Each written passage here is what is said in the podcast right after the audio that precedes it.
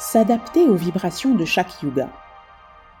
Au début de chaque yuga, l'âme céleste en chaque corps ne saisit pas immédiatement comment s'adapter au flux mental qui l'entoure. Mais à mesure que le yuga progresse, le cerveau et l'intellect s'adaptent facilement aux nouvelles énergies actives. Le point culminant du dernier Sat Yuga et celui du suivant, nous disent nos voyants, existent simultanément à un moment donné. Le début du prochain Sat Yuga ressemblera à la fin du Treta Yuga.